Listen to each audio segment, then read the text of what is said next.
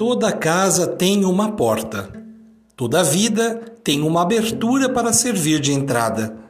Não podemos evitar que os erros ou que não desejamos batam a nossa porta.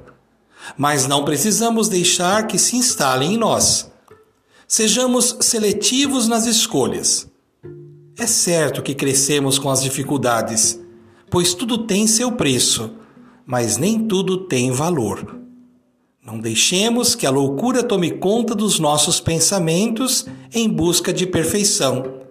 Saber viver requer reconhecimento dos erros. Eles nos levam a buscar novos caminhos.